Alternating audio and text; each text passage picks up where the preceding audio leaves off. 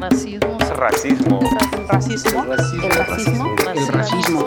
De racismo. Racismo. en podcast de las Exadas Yo soy Colmenas. Valentina Torres, soy estudiante de la licenciatura en Política y Administración Pública del Colegio de México.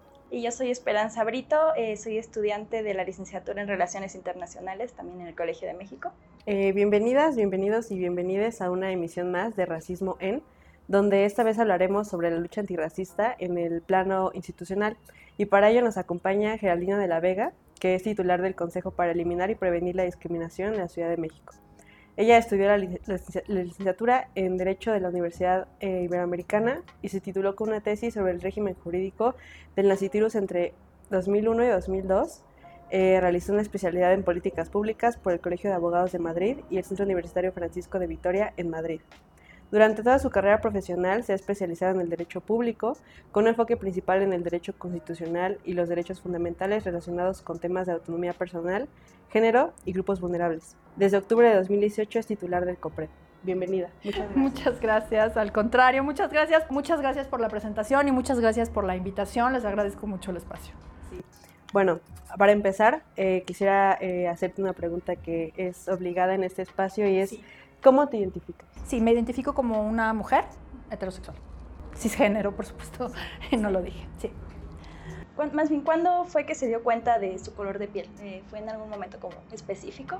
Bueno, en realidad eh, debo decir que eh, en, en- en un espectro entre los sistemas de opresión y privilegio, eh, me ubico en una parte de privilegio en cuanto a mi tonalidad de piel y en cuanto a mi fenotipo, mi genotipo, y eh, me di cuenta, digamos, de esto una vez que empecé a trabajar temas relacionados con la discriminación racial. Ok. Y en ese mismo sentido, ¿hubo alguna... ¿cuándo, ¿Cuándo recuerdas que fue tu primera experiencia respecto a la discriminación?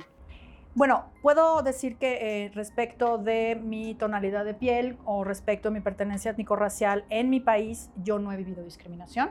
Eh, sin embargo, sí la viví, eh, yo viví fuera de México 10 años en Europa, estuve estudiando 10 años en, en Alemania y en ese espacio, si bien no era algo permanente, digamos, eh, eh, la vivencia de, un trato diferenciado, eh, permanente, pero sí, sí tuve algunos episodios en donde, sobre todo por mi nacionalidad, se me hacía, se me hacía digamos, un poco de lado o no se tomaban en cuenta mis opiniones. Gracias. Em, pues, ya que estamos más un poco en este tono de la discriminación, este, ¿cómo ha afectado o ha afectado el racismo, la discriminación en su vida personal? Sí, bueno, justo, en mi vida personal no puedo yo decir que, que me he visto afectada por el racismo. Eh, la discriminación que he llegado a vivir ha cruzado más por el tema de género. ¿Y en la profesional? En la profesional, justo, la, la de género eh, eh, ha sido, digamos, la, la discriminación que, que he llegado a vivir, pero vuelvo a decirlo, dentro de un aspecto del privilegio, es decir, eh, no se me ha pagado, por ejemplo, lo mismo que a mis compañeros, ¿no? Cuando empezaba yo a trabajar como, como abogada muy joven, recién egresada, o inclusive terminando la carrera, eh, pues era el típico de, bueno, pues tú eres mujer, este, tú no mantienes una familia, o tú no vas a mantener una familia, seguramente te mantienen tus papás, entonces tú vas a, a- a ganar menos, el no tomar en serio tus opiniones, el llegar a una sala de juntas como abogada y que de repente te pidan que sirvas el café o que no, este, tus opiniones no sean tomadas en cuenta o sean repetidas por un compañero hombre o más grande, este, y, cuando él las dice, entonces ya son ideas geniales, ¿no? Ese tipo de discriminación es la que he vivido como mujer en, lo, profesional, digamos, en el espacio laboral. Y en el espacio personal, bueno, pues eh, discriminación, pues desde cuestiones relacionadas con acoso, eh, dentro de los espacios laborales, eh, sentirte de pronto, sí, en espacios, digamos, eh, familiares, presionada por matrimonio, por hijos, este tipo de cuestiones. Parece muy importante visibilizarlo y, era un poco lo que quería yo apuntar hace un momento en el que decía yo que la discriminación de género que he vivido es privilegiada dentro de la discriminación, porque evidentemente, y lo retomo por el tema de este espacio, ¿no? que tiene que ver con el racismo y que por supuesto eh, las mujeres cruzadas, digamos, desde esta perspectiva interseccional, pues viven una discriminación mucho más grave. Eh, me decidí dedicar al activismo, fíjate, en, en- yo, bueno, los estudios que realizaba eh, tenían eh, como objetivo, digamos, el estudio de la Constitución, derecho constitucional, la teoría de la Constitución, me enfocaba este, tanto en la parte organizativa de la Constitución como en la parte de derechos humanos, con mayor interés en la parte de derechos humanos. Pero en el 2009, cuando se empieza a eh, discutir el matrimonio igualitario en la Ciudad de México, yo todavía estaba allá, pero en estas discusiones de pronto en Facebook, en ese momento era como la plataforma más fuerte, muy al principio, después nos pasamos al Twitter, este, pues algunas personas muy cercanas a mí eh, hacían comentarios eh, pues muy graves, digamos, partiendo de prejuicios sobre la aprobación de matrimonio igualitario. Entonces, de pronto me empecé a enganchar en estas discusiones con amigos, con familiares, para decir, bueno, pues, o sea, es un derecho, hay que reconocer todos los tipos de familias, en fin. Y pues ahí fue como un detonante muy importante para mí en cuanto a esta participación empecé a participar en una organización que en ese momento era un capítulo dentro de la organización de la sociedad civil que se llama Ideas, o Ideas con DH, digamos. Tenía un capítulo que eh, se llamaba Ombuds Gay, eh, en donde empecé yo a colaborar eh, desde lo legal para impulsar, digamos, ciertos cambios. Trabajamos un, un, documento en calidad de amicus curiae para impulsar en la Corte Mexicana eh, la reforma al Código Civil para el matrimonio igualitario. Luego ese proyecto, digamos, se separó de ideas y empezamos a trabajar este, impulsando, escribimos un amicus para el caso de Karen Atala y, e hijas contra Chile de la Corte Interamericana, otro caso directamente en Colombia, en fin, empezamos a trabajar en este sentido. Y bueno, pues después yo ya me vine a México a trabajar en la Suprema Corte de Justicia justo en estos temas y pues de ahí seguimos trabajando este, pues por, por, por los temas relacionados con la igualdad y la no discriminación. Y pues sí, este, ahorita como justo mencionaba, este, pues todo esto inició de alguna forma aquí medio en la Ciudad de México, ¿no? Que es eh, pues comúnmente considerada como una ciudad pues socialmente progresista y pues como de avanzada en cierto punto. Este, ¿Usted cómo percibe a la, capital del, a la capital del país en cuanto a niveles de discriminación? Sí. Mira, eh, en cuanto a al, tema de la discriminación, a, ver, lo podemos medir, digamos, o sea, justo recientemente se acaba de publicar la última edición de la encuesta nacional sobre discriminación, que nos habla de un aumento con respecto de la, última, eh, de, la última vez que se levantó la encuesta, de un aumento de la discriminación en la Ciudad de México. Tenemos también el instrumento que levantamos desde el COPRED aquí en la Ciudad de México en el 2021, también en su tercera edición, la EDIS, en donde vemos que hay una constante. O sea, el dato que levantamos nosotros en Ciudad de México nos indica que cuando tú le preguntas a las personas si consideran que hay o no hay discriminación, eh, en una escala del 1 al 10, eh, la mayoría nos responde que estamos entre un 7 y un 8. Eso coincide en cierta medida con el dato de la ENADIS que eh, nos dice que la percepción de las personas en la Ciudad de México es que ha aumentado la discriminación o sigue habiendo discriminación. Ahora, la encuesta que levantamos nosotros en COPRED tiene un componente de percepción, que es este que estaba yo mencionando al principio, y un componente de prevalencia.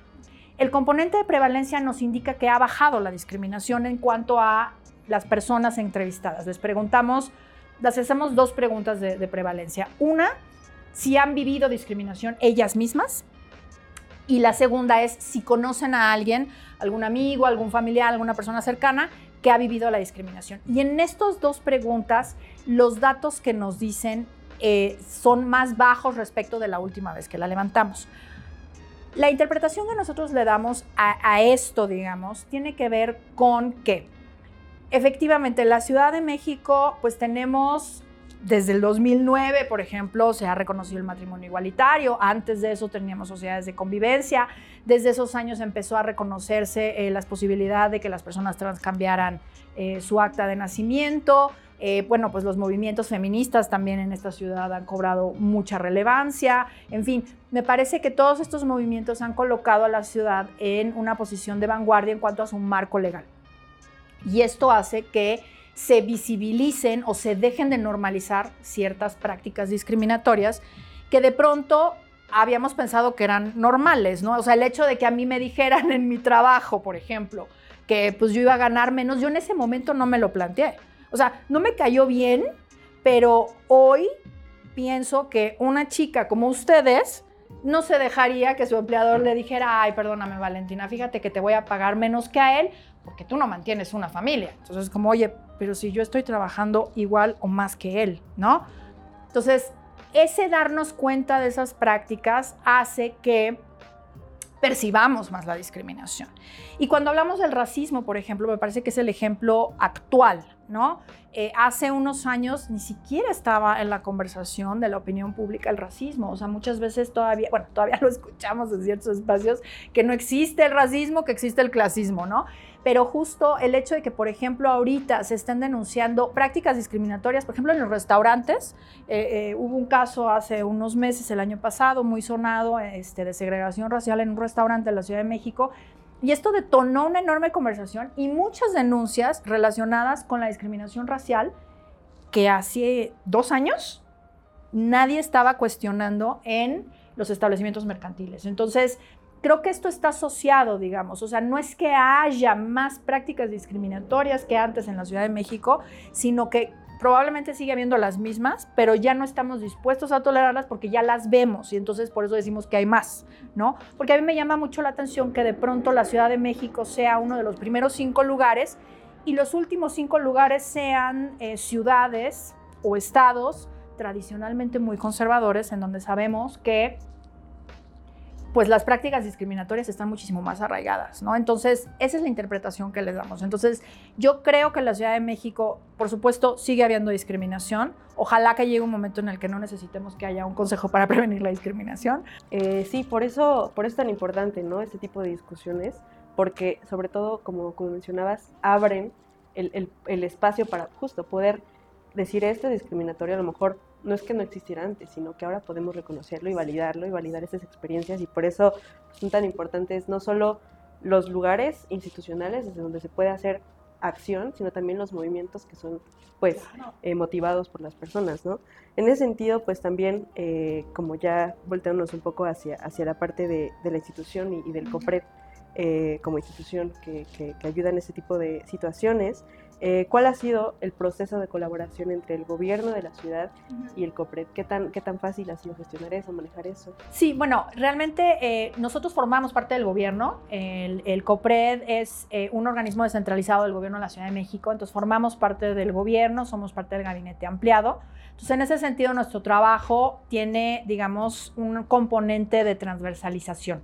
O sea, eh, dentro del sistema de derechos humanos de la Ciudad de México existen eh, entes que aterrizan, digamos, políticas públicas, por así decirlo, o acciones concretas hacia ciertas poblaciones, eh, en el caso de grupos de atención prioritaria, y existimos entes transversalizadores como es el COPREDO, por ejemplo, el Instituto de las Personas con Discapacidad, que no aterrizamos, o sea, no tenemos eh, herramientas de política pública directa con las poblaciones, sino que lo que hacemos es tener programas, por ejemplo, de política pública que tienen que aplicar todos los entes del gobierno de la Ciudad de México. Entonces, nuestro trabajo pues se hace directamente con todos los entes del gobierno de la Ciudad de México, incluyendo poder judicial y poder legislativo. O sea, nosotros no podemos, evidentemente, eh, eh, imponerles un programa de no discriminación a eh, otros poderes autónomos, por supuesto, porque formamos parte de la administración pública local, pero sí podemos colaborar con ellos eh, para poder aterrizar eh, eh, acciones específicas en materia de igualdad y no discriminación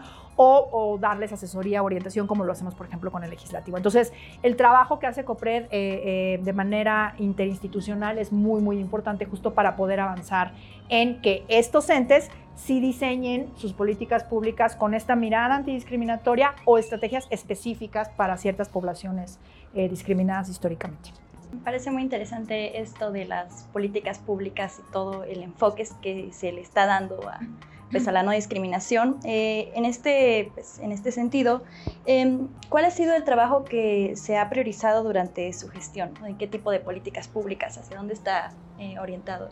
Sí, mira, em, hemos tratado de hacer un énfasis en eh, las atribuciones que tiene el Consejo eh, distintas de la Comisión de Derechos Humanos. La Comisión de Derechos Humanos, como un organismo autónomo, eh, tiene la atribución de recibir todas las denuncias relacionadas con la violación a los derechos humanos, que incluyen obviamente el derecho a la igualdad y a la no discriminación, cometidas por eh, entes públicos, ¿no? Por funcionarios públicos o a propósito, por ejemplo, de una política pública, de una norma que, discrimina, de, de, alguna acción del Poder Judicial, obviamente no las sentencias, ¿no? Entonces, en ese sentido, el COPRED tiene una atribución diferente que es, además de recibir las denuncias por hechos discriminatorios cometidos por entes públicos, recibir las denuncias cometidas por entes privados. Entonces, en ese sentido, hemos puesto el énfasis porque eh, creemos que esta vertiente que mencionaba yo hace un momento del trabajo interinstitucional, pues nos permite justo trabajar de la mano con los demás entes del gobierno de la Ciudad de México para el aterrizaje o la concretización de políticas públicas o de acciones concretas antidiscriminatorias. Pero la ventaja que tenemos es que desde el gobierno nosotros podemos trabajar con espacios o el ámbito privado para poder ayudarles, orientarles o en su caso es buscar reparaciones y medidas de no repetición eh, para eliminar este, las prácticas discriminatorias. Un ejemplo, eh, desde el 2016 tenemos un espacio de vinculación con empresas. Cerca del 70% de las denuncias que nosotras recibimos por discriminación en la Ciudad de México suceden en el ámbito laboral en las empresas. Entonces se ha creado este espacio de vinculación con ellas para ayudarlas a implementar políticas internas eh, de diversidad y de inclusión. Entonces en ese sentido, buscar colaborar con estos empleadores y empleadoras para eliminar la discriminación dentro del empleo. Y recientemente hemos empezado a trabajar con establecimientos mercantiles, porque también este, parte importante de las denuncias que recibimos suceden en restaurantes, en bares, en centros nocturnos, en cines, en centros de diversiones o parques de diversiones y entonces en ese sentido eh, nos parece muy importante también pues impulsar estos cambios eh, dentro de estos espacios. Entonces, estos han sido dos. Otro tiene que ver, por ejemplo, con los condominios. En 2022 emitimos una opinión jurídica a un eh, condominio en el poniente de la ciudad que tenía un reglamento racista, profundamente discriminatorio, que impedía al personal que trabajara en las casas dentro de este condominio. Este condominio mide tres hectáreas, es gigante, hay edificios y hay casas.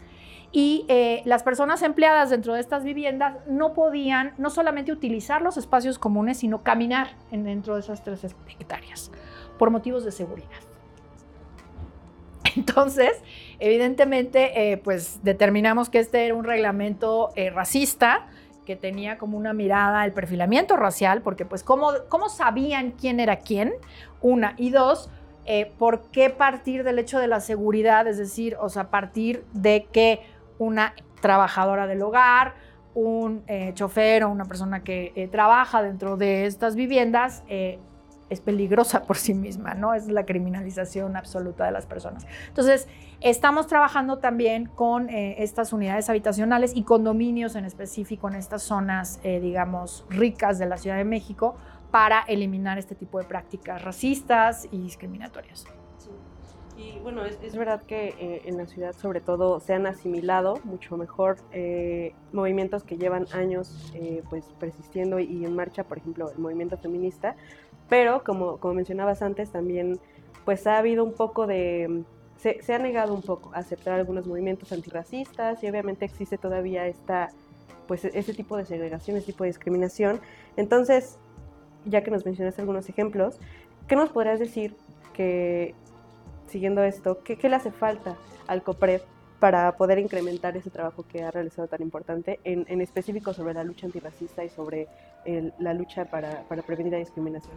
Sí, pues mira, en, en, específico para la lucha antirracista, yo creo que eh, estamos eh, redoblando esfuerzos en términos, eh, digamos, educativos nos parece muy importante eh, que sigamos hablando del racismo, insisto, porque hace rato lo decía yo, no, todavía vemos en ciertos espacios que dicen, ay, no, o sea, ustedes quieren copiar a Estados Unidos y empezar a hablar de racismo, pero en México todos somos mestizos, entonces no hay racismo, ¿no? Entonces, nos parece muy importante eh, esta parte y las felicito justo por este espacio porque es eso, ¿no? O sea, la parte educativa, hablemos del racismo, existe el racismo, existe en prácticas que eh, de pronto se han normalizado, pero otras que son tan cotidianas que las personas deciden no, denunciarlas. ¿no? Entonces, por un lado, educar. Por otro lado, invitar a la denuncia, porque es importante, eh, digamos, en términos no de ponerles la responsabilidad a las personas discriminadas eh, por, por, un sistema racista o cualquier tipo de discriminación,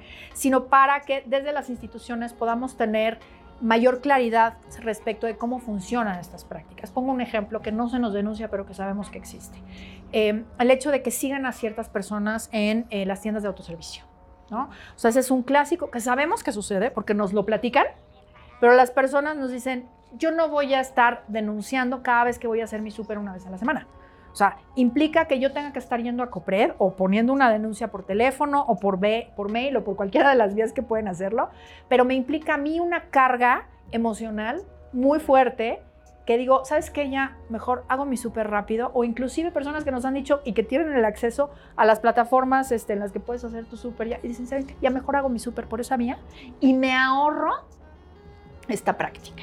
Entonces, es importante eso, o sea, que la gente lo denuncie, que la gente lo señale. Hace poco hubo un caso que se hizo muy viral en, redes sociales de una persona justo que empieza a grabar cómo la están siguiendo en el supermercado y cuestiona a la persona de seguridad, ¿no? Hacer eso, hacer eso más eh, eh, para poder empezar a visibilizar este tipo de prácticas que sabemos que existen, pero que de pronto hay otras personas que no saben que suceden y que entonces no creen que existe el racismo y que estamos exagerando o que estamos tratando de importar eh, ideologías de otros países cuando en realidad está sucediendo en nuestro país, ¿no? Algo que nos dicen mucho, por ejemplo, es como, bueno, en México puede decir que sí haya racismo, pero no como en Estados Unidos, como el caso de George Floyd.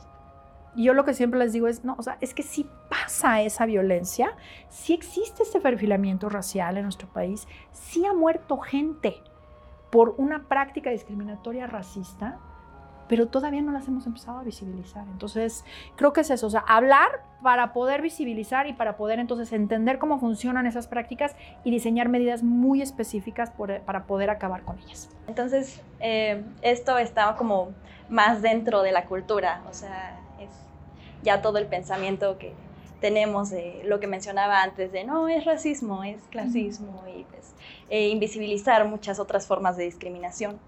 en este sentido, eh, ¿cómo se podría lograr un cambio cultural en la sociedad, en la Ciudad de México al menos? Sí, bueno, eh, un poco nosotros la apuesta que hacemos es, primero, bueno, para, para, la explicación de la discriminación, nosotros partimos de la idea del prejuicio, ¿no? O sea, el prejuicio es una generalización que no admite una contradicción y que pues es aprendida culturalmente, ¿no? O sea, todos y todas y quienes nos están escuchando ahorita hemos crecido en sociedades racistas, clasistas, sexistas, heteros, cisnormativas, capacitistas, etcétera, y de ahí aprendemos y empezamos a formarnos ciertos prejuicios, ¿no? Entonces, el truco aquí está en cómo nos vamos a deshacer de ellos. Cuando ponemos en acción nuestros prejuicios, podemos cometer discriminación, ¿no? Eh, podemos tener eh, conversaciones o discursos discriminatorios, discursos de odio segregación, o sea, yo no me voy a juntar con ciertas personas, por ejemplo. Prácticas discriminatorias, que son aquellas ya que lastiman el ejercicio de derechos, violencias y, por supuesto, exterminios o genocidios, ¿no? Entonces, dentro de este abanico, eh, nosotros tomamos, digamos, el componente de la discriminación y pues la apuesta es justo como a revertir esta peliculita que acabo de hacer, ¿no? O sea, ¿qué vamos a, o sea, para llegar a la práctica discriminatoria, pues necesitamos tener un prejuicio que aprendimos culturalmente. Entonces, para poder destruir ese prejuicio necesitamos pues herramientas educativas, ¿no?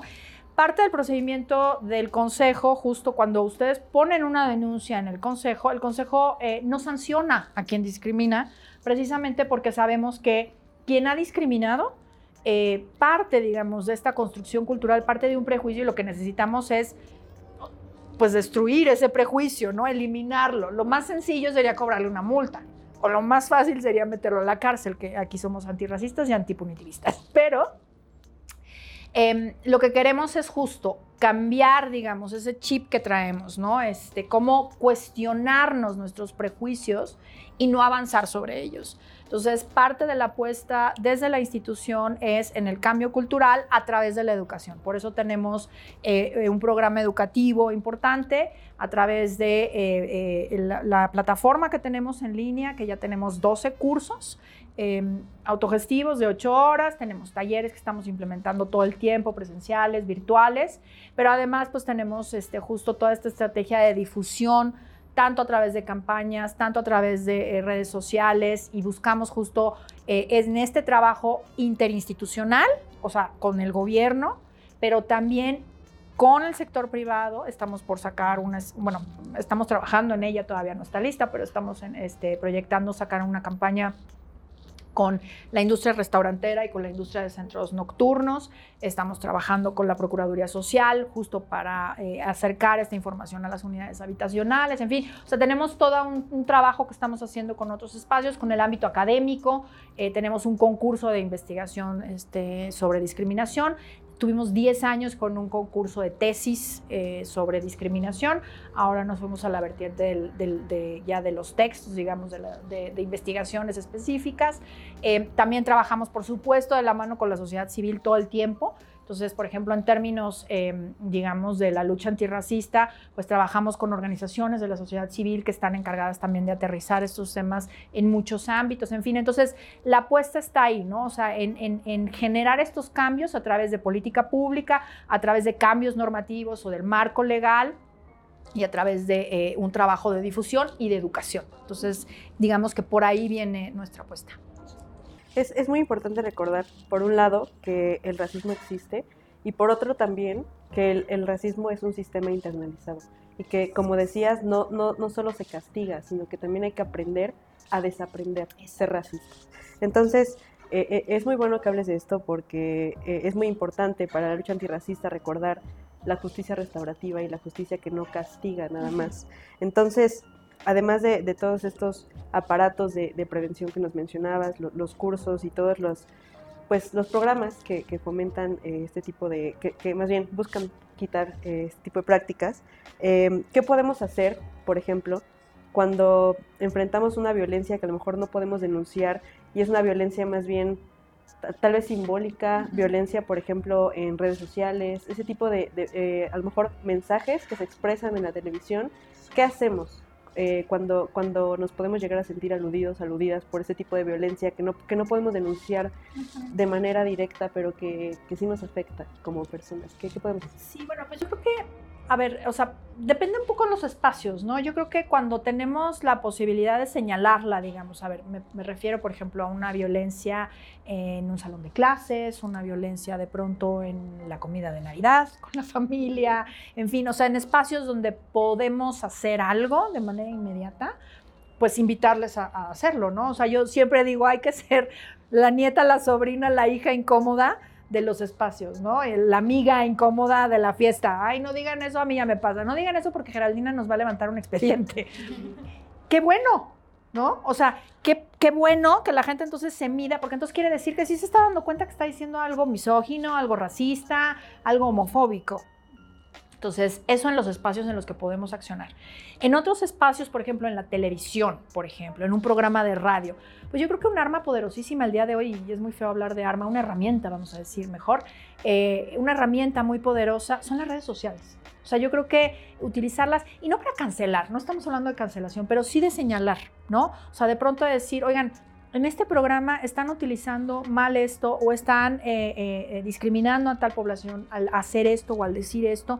Es un poco para generar conciencia y creo que hay una cierta apertura, obviamente no de todos los espacios, pero de ciertos espacios a escuchar de pronto estas críticas que provienen de las redes sociales y creo que esa herramienta hay que, hay que aprovecharla, ¿no? Por otro lado, también, bueno, tenemos un Twitter, por ejemplo, muy agresivo, muy violento, y creo que eh, pues ahí, digamos, no, no, tenemos ahí sí una, una solución específica.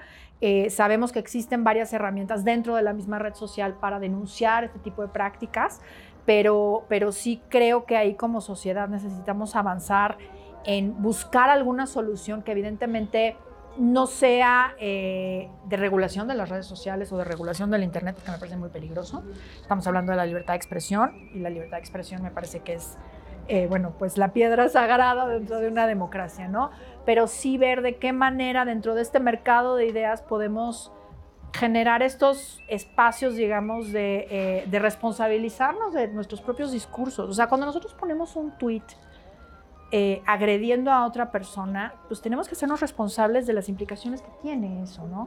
Y más si somos una persona pública o si tenemos muchos seguidores, o si de pronto ese es un hit tweet, como se dice ahora, ¿no? O sea, híjole, de pronto a lo mejor tienes poquitos seguidores, pero pones un tweet que ¡pum! sube como la espuma y de pronto tienes 20 mil likes. ¿Qué vas a hacer con eso? O sea, porque al final del día, o sea, lo que sucede en las redes sociales no sucede en una virtualidad que no le afecte a las personas y que no tenga consecuencias en la, si me permiten la expresión, vida real, porque las redes sociales también son la vida real, ¿no? Entonces, creo que eh, eh, depende mucho de cada espacio donde podamos accionar, pero pues yo creo que la invitación es a utilizar todas las herramientas que tengamos, pero sobre todo a no quedarnos calladas, porque en la medida en la que eh, aceptamos estas em, expresiones discriminatorias, no voy a decir que seamos cómplices, porque no, porque las vivimos, pero sí pues dejamos de, de, limitarlo. Bueno, pues eh, creo que por el momento eso sería todo. Este, muchísimas gracias por concedernos este tiempo, este espacio y pues por venir hasta acá a pesar del el calor y de todo. Este, pues finalmente siempre es muy importante eh, discutir de estos eh, tipos de discriminaciones, lo que se puede hacer para contrarrestarlas y pues también desde el trabajo institucional que pues el que tú llevas en este momento. Este, otra vez, muchas gracias. Muchas gracias. gracias. y gracias también al equipo de, bueno, a los otros miembros de Racializades que están en la grabación, en la edición y en la promoción de, de este y los demás, pod, los demás podcasts. Este, pues por último, eh, nos queda invitarles a seguirnos en todas nuestras redes sociales para estar al pendiente de las actividades que llevamos, eh, que ya han sido bastantes y planeamos eh, seguir con esto. Y también extendemos una invitación para apoyar el resto de organizaciones estudiantiles del Colegio de México, eh, Unidas Colmex, el, el colectivo este, feminista del colegio, eh, Ágora, la revista estudiantil, el COLAM, que es el colectivo ambientalista, TODES, el de la diversidad sexogenérica, y los seminarios permanentes de política administración pública y el de estudios internacionales.